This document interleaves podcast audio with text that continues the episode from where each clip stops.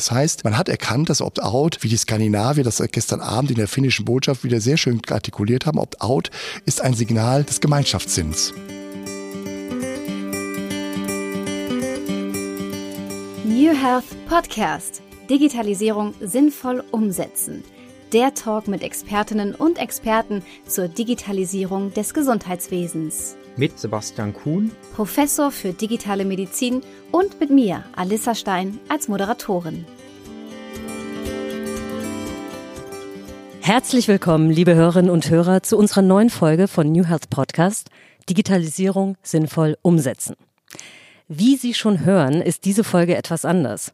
Alissa Stein kann Sie heute leider nicht durch die Welt der digitalen Medizin führen.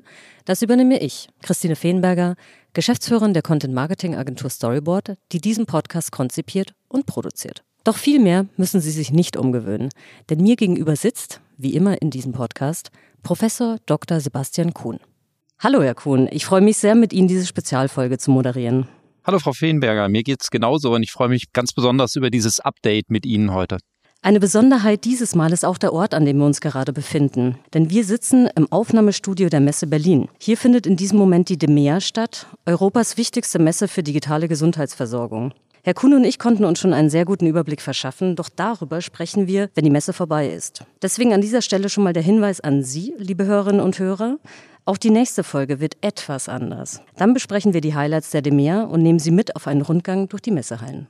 Und da wir schon bei Highlights sind, freue ich mich jetzt ganz besonders, unseren Gast dieser Folge zu begrüßen. Hier im Studio sitzt neben mir Dr. Markus Leik-Dieken, Geschäftsführer der Gematik. Herzlich willkommen, Herr Leik-Dieken. Ich freue mich sehr, dass Sie während dieses ganzen Messetrubels hier Zeit haben, mit uns zu sprechen. Frau Feenberger, Herr Professor Kuhn, vielen herzlichen Dank für die Möglichkeit, dass wir heute hier zusammen sprechen können. Ja, auch von meiner Seite. Ich finde es super, dass wir uns hier auf der DEMEA treffen und Sie als ja, Kapitän von so einem Dreh- und Angelpunkt von der Gematik, äh, von der Digitalisierung in Deutschland. Ich glaube, das ist eine ganz, ganz tolle Möglichkeit, wie wir uns heute hier austauschen können.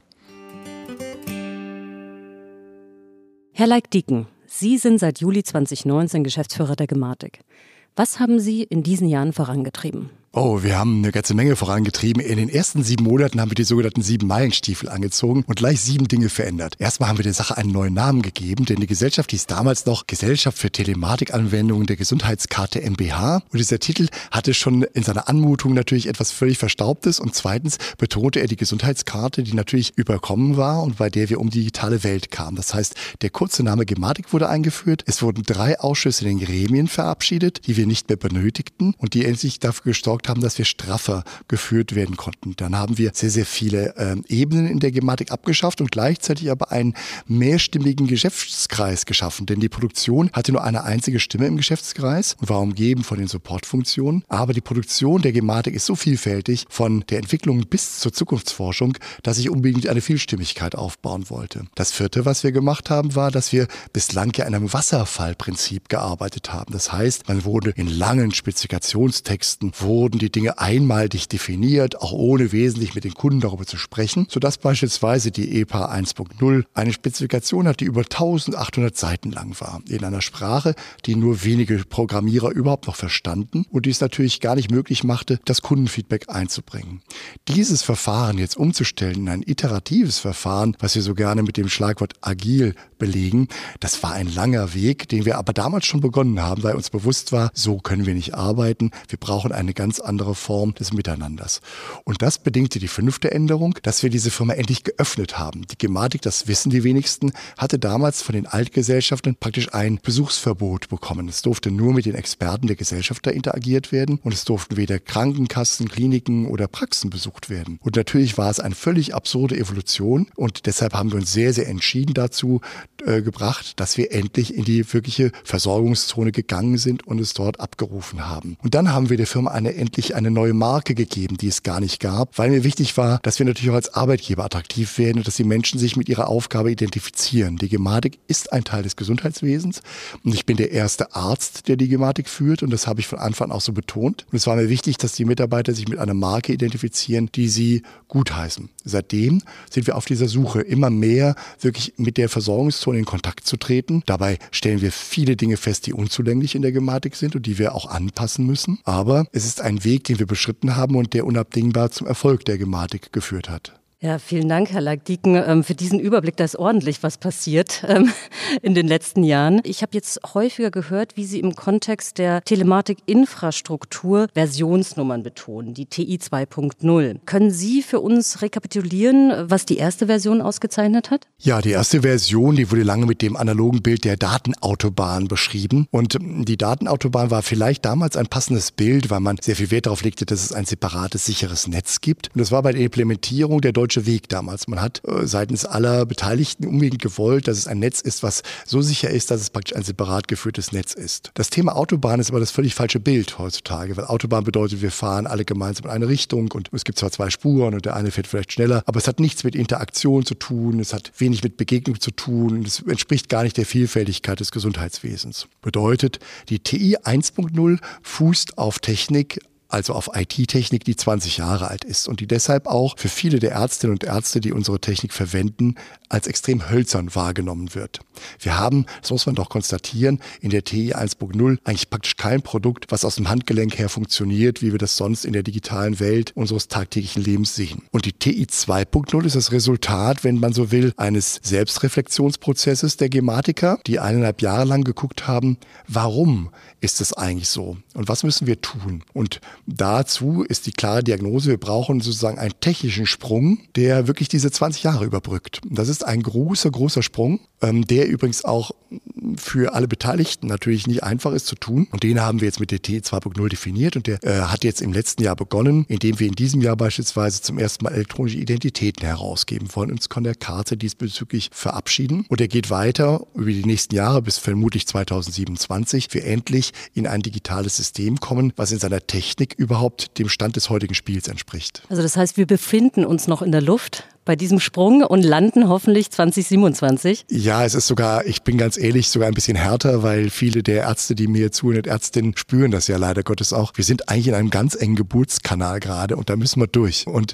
mir ist das schon sehr bewusst und das ist auch nicht von der Hand zu weisen. Wir haben einige Themen, die noch nicht rund sind. Gerade für die Kliniken beispielsweise haben wir viele Produkte, die eigentlich nie für Klinikkonzepte in der Vergangenheit durch die Gesellschaft konzipiert wurden. Man hat eigentlich immer in der Währung der Einzelpraxis gedacht. Und deshalb haben wir uns da auch sehr ehrlich gemacht und gesagt, die einige dieser Produkte können im Kliniksetting so nicht landen. Sie brauchen einen ganz anderen Kontext, eine ganz andere Einbindung und gehen deshalb gar nicht erst daran, sie alle überhaupt im Kliniksektor zu platzieren, sondern sie eher in der TI 2.0 erst auszurollen, wenn sie überhaupt in dieses Umfeld eingebettet werden können. Jetzt sind wir schon genau bei den Produkten, also wirklich konkrete Produkte. Mhm. Das interessiert unsere Hörerinnen und Hörer natürlich ganz besonders. Was würden Sie sagen, ähm, wie ist der aktuelle Stand in der äh, Gematik bei der Entwicklung der Produkte und an welcher Lösung arbeiten Sie zurzeit unter Hochdruck? Es gibt zwei, drei Aufträge, die wir sehr konkret haben und eine davon steht im Koalitionsvertrag, nämlich, dass es eine sogenannte Opt-out elektronische Patientenakte geben soll. Diesen Auftrag haben wir formell auch bekommen und an diesem arbeiten wir zurzeit, indem wir konkret 17 medizinisch-wissenschaftliche Fachgesellschaften, auch Psychotherapeuten einbeziehen und verschiedenste Patientenorganisationen einbeziehen äh, in sogenannten Value for User Workshops. Das heißt, wir arbeiten unter Einbezug dieser Nutzer derzeit an der Konzeption dieser sogenannten EPA für alle, bei der es wichtig sein wird, wie kann man sozusagen das Opt-out Cloud artikulieren? Wie kann man den Behandlungskontext nachweisen, damit nur dann auch diese elektronische Patientenakte geöffnet wird? Und wie können wir die ersten Features, die sich jetzt die Fachgesellschaft wünscht, nämlich den elektronischen Medikationsplan so einbetten, dass aus ihm Dinge herauskommen? Das ist das erste Thema. Das zweite Thema, was dem Minister Lauterbach sehr, sehr am Herzen liegt, ist der sogenannte TI-Messenger-Dienst. Es gibt ja bislang natürlich viele Messenger und viele Ärzte wissen wir auch benutzen längst Messenger-Dienste, um zwischeneinander zu kommunizieren. Onkologen beispielsweise kommunizieren auch über Messenger mit ihren Patienten direkt direkt, aber natürlich sind das häufig keine sicheren Messenger-Dienste. Und hier ist das Schöne, dass wir einen gefunden haben,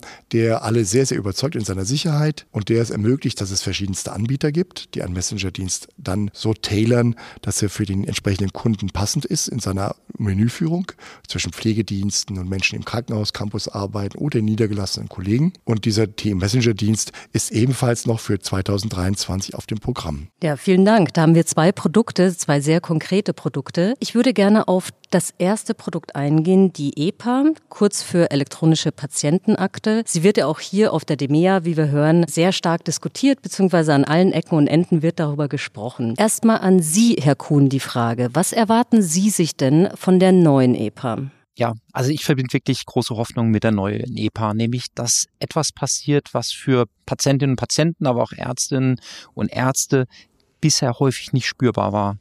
Ein echter Mehrwert in der Behandlung, dass wir durch die EPA wirklich ein Behandlungskontinuum unterstützen können. Für mich als Kliniker würde ich wirklich ja, gerne postulieren, eine der häufigsten Todesursachen ist, dass wir keine EPA haben, dass wir nicht die richtige Information zum richtigen Zeitpunkt bei der richtigen Person haben. Und das wird die EPA liefern können. Das ist sicherlich ein Prozess, der eine Zeit dauert. Implementierung in einem komplexen System ist immer eine große Herausforderung. Aber ich setze da wirklich drauf, dass vor allem mit überschaubaren ersten Elementen in der EPA strukturierte Daten in Form von Medikationsangaben, strukturierte Daten mit einem Notfalldatensatz oder mit einer EPA-Kurzakte, wo wir nicht die gesamte Krankheitsgeschichte unbedingt benötigen, sondern wirklich die wichtigsten Informationen, die wir auch immer kennen, wenn wir eine stationäre Aufnahme haben, Vorerkrankungen, Vor-OPs, Medikation, Allergie, das sind wirklich die harten Fakten. Und wenn wir in der Lage sind, das zu liefern, dann werden werden die Bürgerinnen und Bürger, aber auch die Behandler wirklich den Mehrwert spüren. Und ich glaube, darüber können wir eine Dynamik aufbauen für weitere Aufgaben, die anstehen.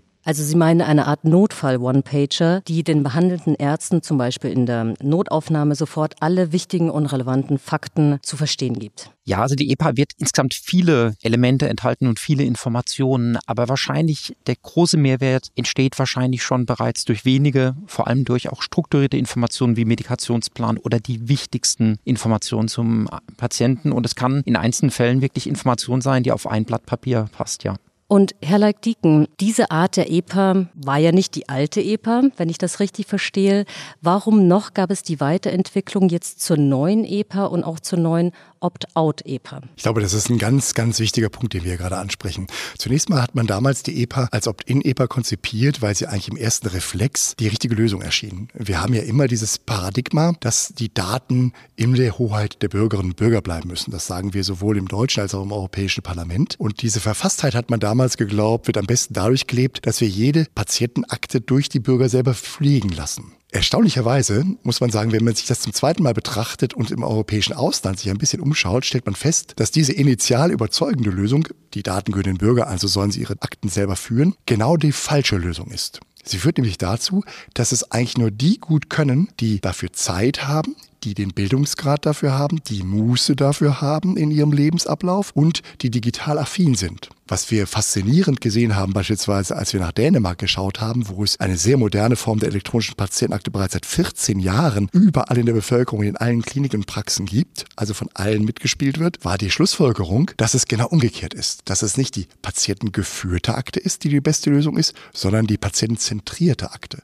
Bedeutet konkret, was wir mit dieser Opt-out-EPA bekommen, ist, dass wir praktisch unabhängig davon, ob Sie oder ich wohlhabend sind, gut gebildet sind, Zeit haben oder digital überhaupt affin sind, sogar ob ich überhaupt ein Smartphone besitze, dass wir plötzlich durch diese Lösung, denn die EPA wird ja durch die Krankenkassen bereitgestellt, in die gleiche Situation verbracht werden, dass unsere Vorbefunde mit demselben Anrecht vorliegen und zwar vollständig und umfassend vorliegen werden. Das hat eine demokratische Kraft, die im Parlament sehr, sehr stark erkannt wurde. Und deshalb muss man sagen, hat die Ampelkoalition auch zum allerersten Mal im Gesundheitswesen das Wort Opt-out in ein Gesetz geschrieben. Wir erinnern uns, vor vier Jahren war das bei der Organspende noch nicht der Mut der Dinge, obwohl damals alle medizinischen Fachgesellschaften es den Parlamentariern angeraten haben zu tun, hatte man diesen Mut damals nicht. Und man muss de facto festhalten, bei der Organspende ist es bis heute so, dass wir uns zwar moralisch wohlig dabei fühlen, aber de facto mehr Organe aus europäischem Ausland importieren, als wir selber beitragen. Das heißt, man hat erkannt, dass Opt-out, wie die Skandinavier das gestern Abend in der finnischen Botschaft wieder sehr schön artikuliert haben, Opt-out ist ein Signal des Gemeinschaftssinns.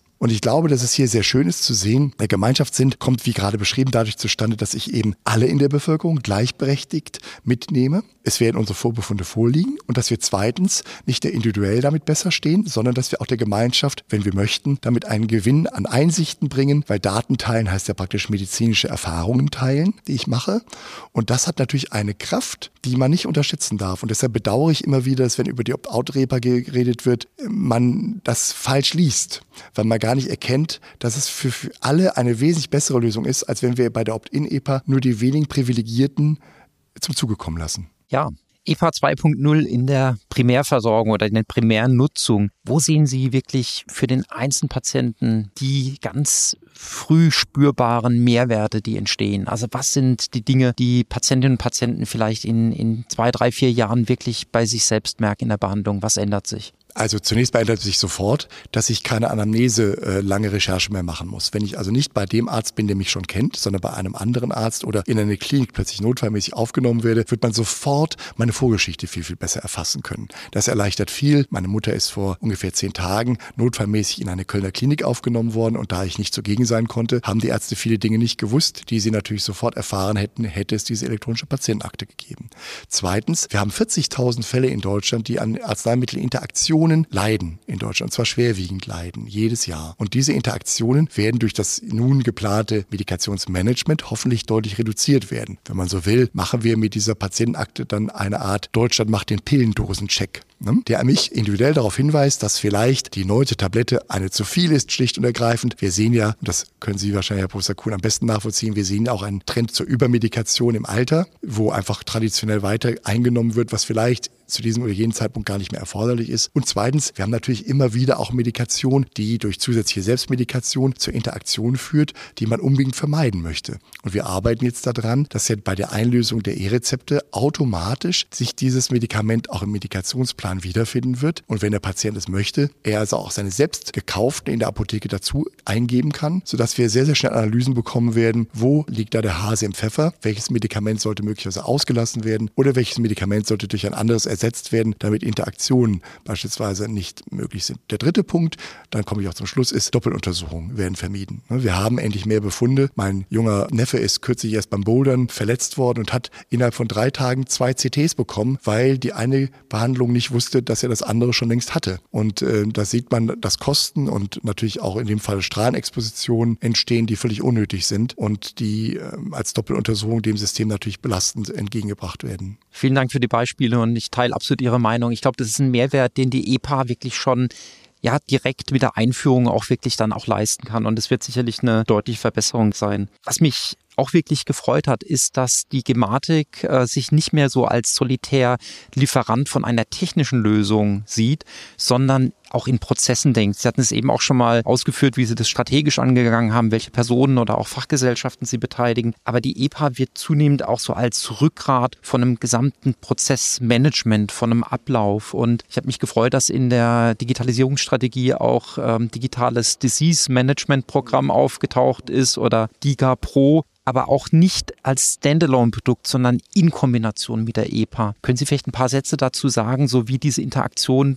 Prozesse und EPA so richtig gut zusammenpassen. Ja, man muss das ganz klar sehen. Wenn wir in die erfolgreichen Länder schauen, dann ist es genau, wie Sie es formuliert haben, Professor Kuhn. Die elektronische Patientenakte ist eigentlich der Ankerpunkt für jede weitere Digitalisierung des Gesundheitswesens, weil ohne strukturiert abgelegte Daten, und ich komme gleich noch dazu, dass wir dazu auch die EPA weiterentwickeln müssen, geht es gar nicht voran. Alles weitere fußt darauf, dass die Bevölkerung diesen Backbone sozusagen mitbringt und nur dann werden wir die entsprechenden Schlussfolgerungen daraus weiterziehen können. Die digitalen DMPs waren die Idee jetzt im Ministerium zu sagen, natürlich wollen wir, dass die sogenannten Patient Journeys über viele Indikationen digital verbessert werden. Und dann konnte man sich überlegen, macht man das in frei gewählten Indikationen und hat sich diesmal dafür entschieden zu sagen, naja, einen Schritt, wo wir schon sozusagen einen Versorgungspfad als Prozess besser etabliert haben, analog zumindest, sind diese Disease-Management-Programme, die es ja mittlerweile für eine Vielzahl von Erkrankungen vereinbart gibt. Und deshalb hat man jetzt hier den Weg gewählt, zu sagen, lass uns diese doch erstmal digitalisieren, weil da sind die prozessvereinbarten Schritte zumindest schon mal da und wir können sehen, wie wir das eben nicht nur elektrifizieren, sondern wie wir es wirklich durch Digitalisierung möglicherweise auch viel schlüssiger, bündiger darstellen können zukünftig, damit eben beispielsweise Diabetes mellitus oder Asthma oder arterielle Hypertonie und KHK in diesen Pfaden besser versorgt werden können. Das ist die Idee. Und bei den Digas, glaube ich, ist es ja auch sehr schön einen Schritt weiter gegangen. Bislang durften Digas ja nur Daten in die elektronische Patienten schreiben. Jetzt sollen sie auch das Leserecht erhalten. Ich selber habe mich dafür sehr lange ausgesprochen, weil ich glaube, dass wir ja auch in höhere Klassen von äh, medizinischen Apps wandern sollten zukünftig und nicht nur in denen, die sehr passiv mit dem Patienten begleitend unterwegs sind. Und dazu gehört eben, dass ich dann auch die Schlussfolgerung in dieser DIGA-App selber ziehen sollte, indem ich eben auch gewisse Datenpunkte, zumindest wenn es der Patient möchte, auch auslesen kann, um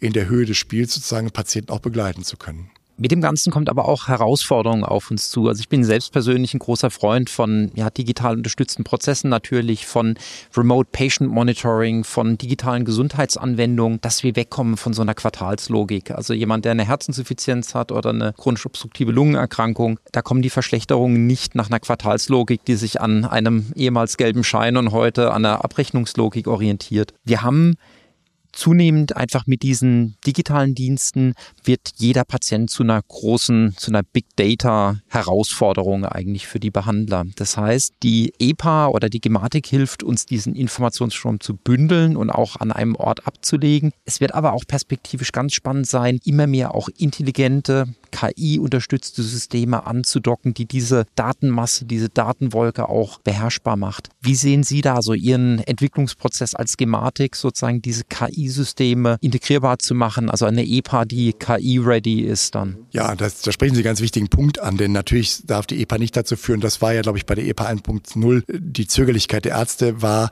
die völlig falsche Assoziation, dass hier plötzlich ein Tsunami von, von Daten zu lesen soll. Das war nie die Idee der EPA. Die Idee der EPA war immer, dass im Patienten Gespräch die EPA nur dann zu Rate gezogen wird, wenn an einem gewissen Punkt etwas erwähnt wird, was man eben sofort dann bei der Hand hat, ohne es lange recherchieren zu müssen. Wenn also der Patient beispielsweise erwähnt, letzte Woche bekam ich ein Röntgenbild, dann hat man in der Vergangenheit dieses Röntgenbild erst erfragen, recherchieren und anfordern müssen. Die EPA würde jetzt dazu führen, dass man sie sofort öffnen kann, nach dem Schlagwort übrigens Röntgenbild auch gleich suchen kann, ohne dass man durch Seiten und Seiten hindurchgeht. Und natürlich ist es jetzt konkret so, wenn man sich das in den Systemen der Kliniken und der Praxen anschaut, dass ich ja einfach die Patientenakte öffne und mir genau in den Datenpunkten an den Tagen die Zusatzbefunde, die der Patient mitbringt, auch aufleuchten. Das heißt, ich habe weiterhin ganz normal meine Patientenakte, die ich öffne und zwischen diesen Datenpunkten, die mir in der Praxis schon bekannt sind, leuchten plötzlich auch herausgehoben, farblich herausgehoben, die in der Patientenakte zusätzlichen Befunde auf. Und die muss ich gar nicht alle mehr anschauen, sondern nur den, den ich jetzt als relevant empfinde. Das zunächst mal zum Ablauf, wie die elektronische Patientenakte sich einbettet, ohne dass ich gezwungen werde, plötzlich eine Flut von Daten zu lesen, wie als Ärzte häufig assoziieren. Das ist ein völliges Missverständnis des Prinzips, sondern es bedeutet, nein, nur der Datenpunkt, der mich jetzt interessiert, den kann ich zusätzlich öffnen, ohne dass ich ihm lange hinterherlaufen muss. Das spart mir Zeit und wenn wir alle uns da gut, gut dran beteiligen, werden wir in wenigen Jahren sehen, dass es wunderbar funktioniert. Der Punkt der KI, den Sie angesprochen haben, ist uns sehr wichtig. Wir sehen bei den seltenen Erkrankungen, wir werden die Laborwerte ja im nächsten, nach der Medikation, wird höchstwahrscheinlich die 500 meistbenutzten Laborwerte strukturiert abgelegt werden. Da öffnet sich ja genau der von Ihnen angesprochene Punkt. Nämlich, kann ich hier durch elektronische Analyse Befundkonstellationen finden, die mich beispielsweise auf seltene Erkrankungen hinweisen. Ja, habe ich ein, was ich ähm, sehr verschrobene Hormonkonstellation beispielsweise. Ich kenne das aus der Endokrinologie, wo man teilweise sehr seltene Syndrome findet. Oder habe ich einen hohen Kupferwert mit einem anderen Wert, der mich darauf hinweist, dass hier eine Speichererkrankung bei einem Kind vorliegt, den möglicherweise der behandelnde Arzt nur einmal im Leben sieht und der ihm eben hier hinweisgebend plötzlich darauf geführt werden kann, zu sagen, denke auch an diese Differentialdiagnose und ziehe sie in Betracht. Und das sind, glaube ich, Dinge, die in Armeslänge natürlich elektronisch verfügbar sind. Und an denen arbeitet die Gematik ja insofern, als dass sie sicherstellt, dass diese Strukturiertheit in klaren Datenformaten, die auch europäische Datenformate sind, abgelegt werden, damit andere, die elektronische Datenanalytik bereitstellen, auf diese Formate sich einspielen können und eben entsprechende Schlussfolgerungen ziehen können. Jens Baas, der Chef der Technikerkrankenkasse, hat ja mal so wunderschön gesagt, schon in wenigen Jahren wird ein Arzt, der ohne diese elektronischen Analyseverfahren arbeitet, immer schlechter sein als ein Arzt, der durch sie begleitet wird. Und ich glaube, dieser Blick, den er da tut, den, der ist wahr. Und dem können wir uns auch alle nicht verstellen.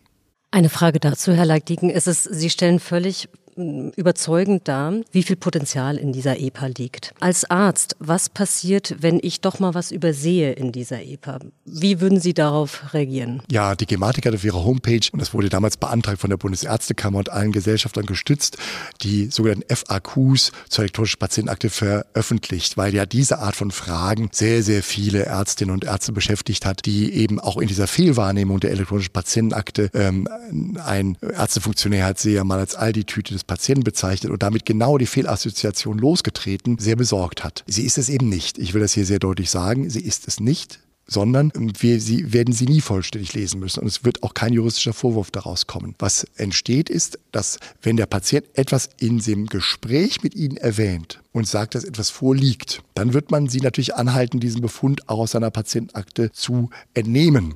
Das würden Sie aber im Analogen natürlich auch tun. Wenn der Patient sagt, ich habe kürzlich ein CT bekommen und Sie das völlig ignorieren als Behandler oder Behandlerin, dann würde Ihnen das wahrscheinlich genauso zum Vorwurf gemacht werden, wie wenn Sie es hier nicht aufsuchen. Die elektronische Patienten ist insofern einfach nur ein Näher an Sie heranführen von Befunden, die der Patient erwähnt. Ähm, aber keineswegs liegt es an der Vollständigkeit. Ich als Arzt selber bin mir völlig dessen bewusst, dass man eine gut geführte Akte, und deshalb ist das Wort Akte auch völlig falsch, so ja nie lesen soll, sondern das, was wir vorhaben, das wird sich später auch anders nennen, nennen die anderen Länder Gesundheitsdatenraum. Und das, glaube ich, beschreibt es viel besser, weil wir klar sehen, wir gehen in einen Raum hinein und das, was wir jetzt aktuell zur Behandlung benötigen, das finden wir davor und alles andere lassen wir völlig außer Acht. Und wenn wir bei diesem Bild bleiben, was denken Sie oder wann denken Sie, ist dieser Raum gut gefüllt bei der Mehrheit der Versicherten in Deutschland? Zunächst mal hängt das von der Fitness der begleitenden Krankenkassen etwas ab, weil es gibt Krankenkassen, die auch jetzt schon beispielsweise die Abrechnungsdaten der letzten vier Jahre automatisch in die elektronische Patientenakte ablegen. Aus denen kann man das eine oder andere schon entnehmen. Wir glauben, dass wenn sich alle beteiligen, und das liegt natürlich daran, dass die Software-Systeme das automatisch dann tun werden, nach der Definition der Gematik,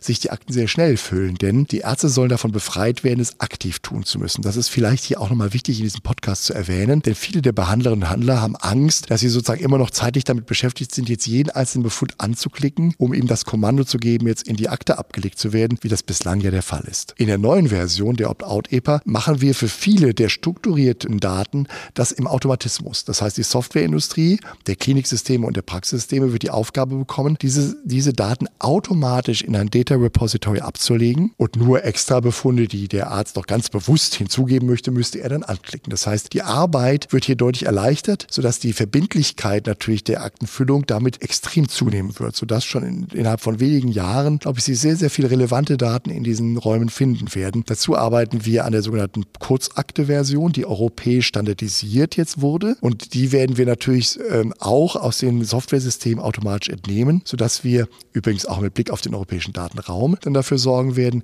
dass die Bürgerinnen und Bürger Deutschlands das bekommen, was viele andere europäische Bürger übrigens schon haben, nämlich eine Kurzversion ihrer Akte. Und die wird natürlich schon in vielen Fällen helfen. Und wir können bald damit rechnen, mit der Kurzversion. Ja, die Kurzversion kommt deshalb zustande. Bei den nordischen Botschaften gestern wurde so schön gesagt, dass der europäische Datenraum sehr viel Druck ausüben wird auf alle Länder, die noch nicht so weit sind. Man muss sehr deutlich sagen, Deutschland ist am weitesten hinterher. Wir werden erst 2024 überhaupt technisch angebunden werden an den europäischen Datenraum. Und dann wird, wird ja das Recht entstehen, dass Bürgerinnen und Bürger diese elektronische Kurzversion bekommen. Und das wird dazu führen, dass wir vermutlich schon 2026 das für eine Vielzahl deutscher Bürger realisieren realisieren können. Ja, europäischer Gesundheitsdatenraum hake ich gerade nochmal nach. Ich äh, bin jetzt die letzten zwei Jahre als Vertreter von der Europäischen Ärzteschaft in einer Reihe von, von Prozessen auch mit eingebunden gewesen. Finde ich ein unglaublich spannendes Projekt und man merkt auch, eine etwas andere Herangehensweise und Grundstimmung als im Vergleich zu vor fünf Jahren, wo andere Aspekte wirklich ganz zentral gestellt wurden. Also es war aus meiner Sicht ist Datenschutz natürlich enorm wichtig, aber es wurde ähm, vor vier, fünf Jahren manchmal als alleiniges Argument im Rahmen der Diskussion dann auch geführt oder als zentrales Argument, während die Datennutzung, die sinnvolle im Sinne von Patientinnen und Patienten angewandte Datennutzung jetzt wirklich beim European Health Data Space wirklich im Zentrum von dem Ganzen steht. An welchen europäischen Partnern orientieren Sie sich vielleicht oder wo sagen Sie, da bekommen wir als Gematik wirklich auch gute Inputs oder vielleicht auch den Input vielleicht aus Land A und einen anderen äh, Input aus Land B. Mhm. Also die Gematik hat vor zwei Wochen ungefähr eine europäische Karte veröffentlicht, bei der man sehr schön sehen kann, wie es in den anderen Ländern steht. Denn interessanterweise sind es keineswegs nur die Skandinavier und die baltischen Länder, die uns da voraus sind, wie wir das immer schon seit vielen, vielen Jahren in Deutschland gesehen haben, sondern selbst Italien, Spanien, Kroatien und Portugal haben sehr interessante Modelle. Die Portugiesen zum Beispiel können ihr E-Rezept bis nach Finnland schicken ja, und die Franzosen können es bis nach Irland schicken mittlerweile. Insofern schauen wir uns wirklich alle Länder an und entnehmen aus vielen Ländern Möglichkeiten. Die Realität für die Deutschen wird werden, und deshalb vielen Dank nochmal auf den Hinweis auch zum Datenschutz ist, da die europäischen Länder schon dieses Spiel miteinander längst seit einiger Zeit spielen, trilateral, bilateral, haben sie sich sozusagen schon eingependelt auf ein gewisses Niveau der Datensicherheit und des Datenschutzes, der in der Balance zwischen Datennutzung und Datensicherheit von ihnen schon wesentlich balancierter eingependelt wurde, als wir das bislang bedauerlicherweise in Deutschland sehen. Und deshalb hat sich ein Datenschutz- und Datensicherheitsniveau ermöglicht, dass es gleichzeitig den Bürgerinnen und Bürgern ermöglichte, den Datenzugang und die Kontrolle über ihre Daten weiterhin sehr souverän auszuüben. Konkret ist dabei für uns Dänemark eines der Highlights. Man muss ganz klar sagen, mit Synthet DK in Dänemark hat sich eine Organisation entwickelt, die ein System über 14 Jahre etabliert hat, was uns gerade in Bezug auf den gerade erwähnten Gesundheitsdatenraum als große Orientierung gilt. Ähm, und es wird bedeuten, dass Deutschland in diesen EHDS, also den European Health Data Space, nur dann wird souverän eintreten können, wenn es endlich bereit ist, die Spielhöhe der Europäer auch zu akzeptieren, die teilweise pragmatischer ist als die, die wir derzeit in Deutschland erleben. Das ist ein sehr gutes Stichwort, ähm, wenn wir zurück nach Deutschland gucken. Gestern gab es ja eine sehr, sehr gut besuchte Keynote von ähm, unserem Gesundheitsminister Karl Lauterbach. Und wie wir sehen, gibt es jetzt augenscheinlich frischen Wind in Deutschland, ähm, was seine Digitalisierungsstrategie anbelangt. Diese soll die Digitalisierung des Gesundheitswesens wesentlich vorantreiben. Die Gematik erhält dabei auch eine neue Rolle und wir hatten eingangs, beziehungsweise Sie hatten eingangs erwähnt, es wird sich einiges verändern. Es hat sich bereits einiges verändert. Wie sehen Sie heute die neue Rolle der Gematik und auch Ihr eigenes Selbstverständnis? Ja, wir begrüßen diese Veränderung der Digitalstrategie sehr und waren daran aktiv beteiligt und freuen uns, dass eigentlich die Vorstellungen, die wir schon im Vorfeld der Digitalstrategie hatten, sich im Endresultat zu sehr, sehr großen Teilen widerspiegeln. Denn wir müssen sagen, wir haben in den letzten zwei Jahren Beobachtungen gemacht über die bislang eingeführten Produkte.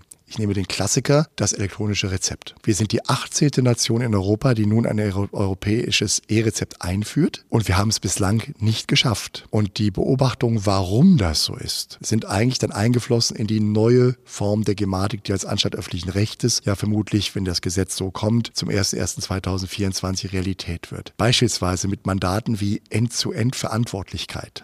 Die war uns bislang nicht gegeben. Es gab Teilstrecken des E-Rezeptes, bei denen die Gematik keinen Einblick bekommen hat oder nur sehr zögerlich Einblick gewährt wurde. Das ist für die Koordination von nationalen äh, IT-Projekten immer schlecht. Wir brauchen eine Gesamtverantwortlichkeit, brauchen auch das Mandat, dass wir beispielsweise Partner dazu klar verpflichten können, auf einem gewissen Standard, zu einem gewissen Zeitpunkt Dinge zu liefern, und zwar nach Vorlage durch Zulassung durch uns. Die dritte Dimension, die die Digitalstrategie sehr, sehr schön zeigt, ist die sogenannte User Experience, ist zum ersten Mal Zulassungskriterium geworden. Bislang war bei uns praktisch die technische Ausführung alleiniger Grund, ein Produkt zulassen zu können hätte bedeutet, Sie können ein E-Rezept auch durch sieben Klicks definieren in Ihrer Software und Sie hätten trotzdem von uns die Zulassung bekommen. Und aktuell erhalten Sie ja noch die Zulassung gar nicht durch die Gematik als Software, sondern durch die Kassenärztliche Bundesvereinigung. Und das hat man natürlich jetzt gelernt. Man hat gemerkt, aha, warte mal, das wird aber so gespielt, wie wir das gar nicht möchten. Wir wollen unbedingt, dass die Zulassung nur dann erfolgt, wenn einer, der es wirklich testen konnte, nämlich die Gematik, diese Zulassung auch erwirken kann. Und zweitens, wir wollen unbedingt, dass die Dimension der User Experience dabei eine maßgebliche Rolle spielt. Das wird das Spiel mehr verändern, als man das, glaube ich, aktuell der Strategie entnehmen kann. Und ist ein großer Anspruch an alle beteiligten Partner, die wir draußen haben. Und so sieht man, dass mehr und mehr die Beobachtungen der letzten zwei Jahre eingeflossen sind in den Neuentwurf. Was brauchen wir wirklich für eine nationale digitale Gesundheitsagentur, wie wir sie auch in vielen anderen erfolgreichen Ländern so mandatiert sehen, muss man ganz klar sagen.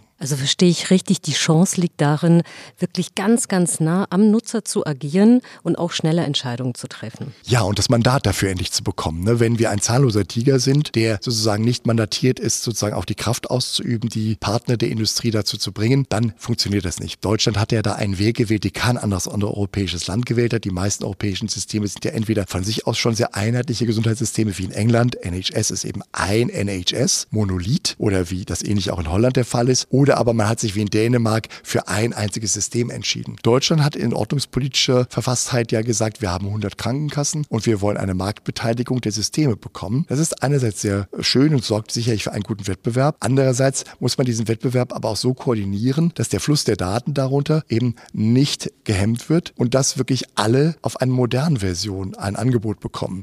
Und deshalb braucht die Gematik hier sehr, sehr viel mehr Mandat, um trotz dieser ordnungspolitischen Grundentscheidung dafür zu sorgen, dass die Infrastruktur Infrastruktur glatt über alle funktioniert.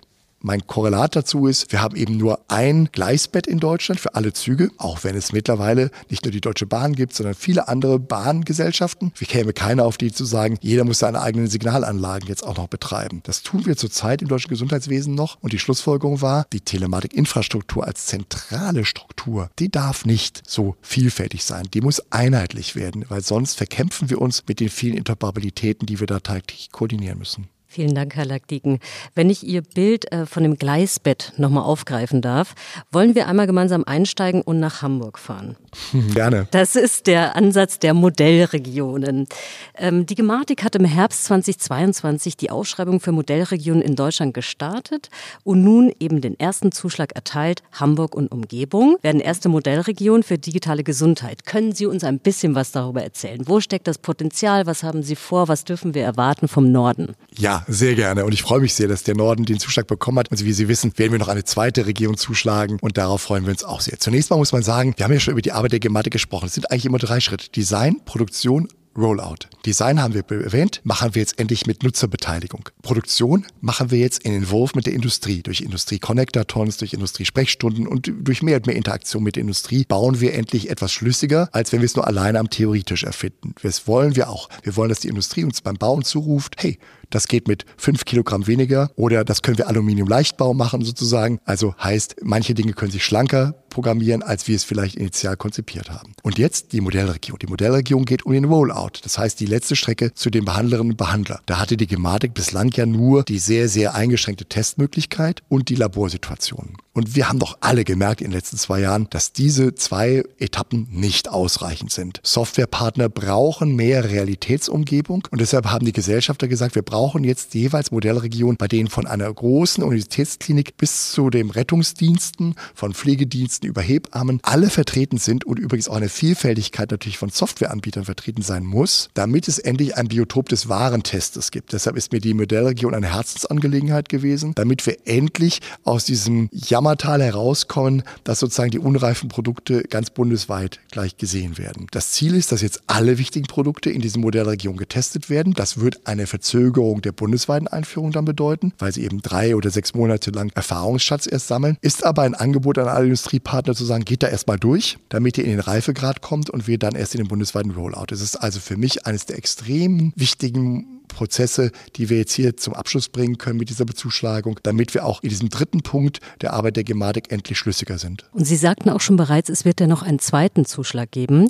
Wann dürfen wir erfahren, wer denn den zweiten Zuschlag bekommen hat. Bedauerlicherweise darf ich das aus juristischen Gründen hier nicht erwähnen, weil es ein sogenanntes Ausschreibeverfahren ist und ich bitterlich erlernen musste, dass selbst kleinste Flüstertöne da nicht erlaubt sind. Aber ich kann sagen, dass innerhalb dieser Messe der DEMEA hier in Berlin gerade weiter Gespräche geführt werden, die mich sehr, sehr zuversichtlich stimmen, dass wir schon in den nächsten drei Wochen darüber auch eine Presseerklärung geben können, weil wir dann endlich diesen Möglichkeit auch klar ab zum Abschluss gebracht haben. Und dann haben wir eine zweite Region in Deutschland, die, glaube ich, in hoher Kompetenz diese Möglichkeit erfüllen wird. Also wir sind sehr gespannt, werden das sehr genau verfolgen, Herr Leikdiken. Jetzt haben Sie gerade schon die Demea nochmal angesprochen. Wir sind ja nun hier und ähm, Sie waren ja auch gestern schon den ganzen Tag hier. Was nehmen Sie mit für Ihre Arbeit an Impulsen oder an Innovationen, an neuen Gedanken, die Sie hier gehört haben? Also zunächst mal, wir als Gematik sind ja endlich mit einem sehr, sehr offenen Stand das dritte, vierte Mal hier vertreten. Das hat es früher so nicht gegeben. Und die DEMEA ist dieses Jahr ja nicht nur so gut besucht wie nie zuvor, sondern sie ist auch ein Ort von Neugierde und von Spannung geworden und von Optimismus geworden. Das hat es ja jahrelang in der Gesundheitsdigitalisierung auch nicht gegeben. Insofern, wie früher als Arzt ist man doch auf den Kongress nicht nur gegangen, um die Neuigkeiten zu erfahren, die man auf Kongressen erfährt, sondern man ist auch ein bisschen hingegangen, um die Moral der Truppe hochzuhalten, um wieder selber zu tanken, sich mit Optimismus zu versorgen. Das tun wir hier auf der DEMEA ähnlich auch. Für meine Mitarbeiter ist es doch eine ganz wichtige Messe, weil wir, wie gesagt, als Unternehmen, was jahrelang nicht so nah an den Partnern gewesen ist, hier sehr, sehr viel Partner spüren und wir ja immer mehr wollen, dass wir gar nicht alles selber konzipieren, sondern wir die guten Ideen der anderen aufnehmen. Insofern kann ich sagen, wir sind hier wie Schwämme, wir saugen sehr, sehr viel auf. Das zum Beispiel das Heil- und Hilfsmittelrezept ist das nächste große Ding, was wir ähm, definieren wollen. Und da gibt es sehr, sehr gute Heil- und Hilfsmittelrezeptprozesse bereits, die Softwarepartner hier machen. Und wir werden den Teufel tun, in der Gematik jetzt so zu tun, als müssten wir bei Adam und Eva beginnen, sondern ganz im Gegenteil. Wir werden die jetzt alle ins Haus einladen. Wir werden ihnen sagen, aha, wie habt ihr das gemacht? Mensch, was für tolle Lösung. Wie viele Nüsse habt ihr schon geknackt? Damit wir gemeinsam dann gleich für die bundesweite Lösung darauf aufsetzen können, damit es eine schlüssige Lösung bundesweit geben wird. Insofern ist die Liste unendlich lang sogar und deshalb sind wir auch mit so vielen Mitarbeitern auf der DMR vertreten, weil diese Impulse werden realiter wirklich mit nach Hause genommen. Der Schwamm ist gut aufgesaugt. Ich möchte gerne mit Ihnen abschließend einmal in die Zukunft blicken. Das machen wir zum Abschluss von jeder Podcast-Folge. Lassen Sie uns mal gemeinsam in das Jahr 2030 gehen. Und ich würde gerne so Ihre Vision von der medizinischen Versorgung, von der Gesundheitsversorgung im Jahr 2030 hören. Was glauben Sie, was ist Realität? Was können Bürgerinnen und Bürger erwarten? Also ich glaube, Bürgerinnen und Bürger werden erwarten dürfen, dass wir endlich, ähnlich wie die Skandinavier, äh, nicht mehr nach Befunden suchen müssen und es wirklich elektronische Patientenakten gibt, die ganz spielerisch und längst selbstverständlich geworden sind, wie viele Dinge, die wir digital am Anfang erlernt und nach drei Monaten schon längst aus dem Handgelenk spielerisch können. Und das ist wichtig, glaube ich, denn diese Spielerischkeit, die wird sehr viele Ressourcen damit schöpfen. In der Charité gibt es tausende von Mitarbeitern, die nur Akten herumtragen müssen. Das wird alles aufhören. Und für die Patienten wird es bedeuten, dass sie plötzlich weit mehr wissenschaftlichen Fortschritt auch erleben werden. Denn das ist ja ein Aspekt, über den wir noch gar nicht gesprochen haben. Um uns herum explodiert wissenschaftliches Wissen was auch mehr und mehr greifbar in Diagnostik oder Therapie eingeführt wird. Wir sind ja nicht mehr auf Zellebene oder auf Zellkern, sondern wir sind schon im Zellkern, in den Signalketten mittlerweile in der Erforschung von Erkrankungen. Also ICD-Schlüssel sind praktisch Beschreibungen aus dem 19. Jahrhundert, wenn man so will, für unsere Erkrankungen. Und ich glaube, dass die Patienten ganz erstaunt sein werden, dass es eben Techniken gibt wie Liquid Biopsy, dass Mikrobiomforschung längst vorangeschritten ist und dass es ganz individualisierte Erkrankungen und dazu auch entsprechende Therapeutika mehr und mehr geben wird. Wenn wir uns daran jetzt erinnern, dass die diese Individualtherapeutika kommen, brauchen wir die eben gezielt im Einsatz. Was ist meine genaue Mutation und welche Mutation hilft mir bei dieser onkologischen Erkrankung besonders gut und welches ist der beste Therapiepfad? Das zu beantworten wird, glaube ich, 2030 viel mehr Realität sein, als die Bürger aktuell erleben. Und darauf freue ich mich sehr, denn eigentlich muss man sagen, sage ich allen meinen Freundinnen und Freunden, wenn ihr ins europäische Ausland fahrt, dann fragt doch mal, wie löst ihr euer Rezept ein? Und habt ihr eine Akte? Und das tun wir ja nur sehr, sehr selten, wenn wir im europäischen Ausland unterwegs sind. Und wir werden verblüfft sein, wie viel viele andere europäische Länder das schon längst machen, routiniert machen und sich damit wesentlich besser fühlen. Also eine neue Gesundheitsversorgung, wo einfach die Digitalisierung, die Innovation und die ganzen, sagen wir mal, ja, explosionsartigen Entwicklungen wirklich auch zusammenhält und interoperabel macht. Ja, also das wird es nicht vollständig natürlich 2030 geben, aber in viel mehr Ansätzen, als wir, glaube ich, derzeit ahnen. Und das wird augenöffnend sein. Und ich glaube, die junge Generation, die jetzt kommt, verlangt es auch, dass das so kommen wird. Und deshalb freue ich mich sehr, dass auch parlamentarisch sozusagen mit jeder Legislatur wieder viele junge Menschen ins Parlament kommen, die in der digitalen Stimme das auch einverlangen werden und das zu Recht. Nee, das ist absolut meine Erfahrung. Also ich habe vor ja, mittlerweile sechs Jahren Medizin im digitalen Zeitalter gestartet. Das war so das erste medizinische Curriculum, was im deutschsprachigen Raum etabliert wurde. Und wir haben ganz am Anfang wirklich dafür werben müssen. Also ich musste in die Fachschaft gehen, äh, an meinen alten Ort mich auf die Couch setzen, wo ich schon 15 Jahre vorher saß, in anderer Rolle und wirklich aktiv werben. Und wir haben ja elf Studierende überzeugt, äh, in diesen Kurs reinzukommen. Und wir waren ein Jahr später, wo wir über 200 Bewerber hatten auf ja gerade mal 15 Plätze. Also von daher die neue Generation verlangt danach, die will im Endeffekt Arzt, Ärztin werden, aber mit neuen Tools kompetent agieren. Und da sind im Endeffekt die Digitalisierung gibt uns einfach neue Werkzeuge in die Hand, so wie wir vor 250 Jahren ein Stethoskop bekommen haben, plötzlich Dinge hören konnten, die wir bisher nicht hören konnten, Distanzen überbrücken konnten, auch wenn es nur 30 Zentimeter waren. Und jetzt bekommen wir sehr, sehr mächtige Tools, äh, wo wir wirklich hunderte von Kilometer überbrücken können, um für Patientinnen und Patienten da zu sein, wenn sie unsere Hilfe brauchen. Vielen Dank für die Zukunftsvision.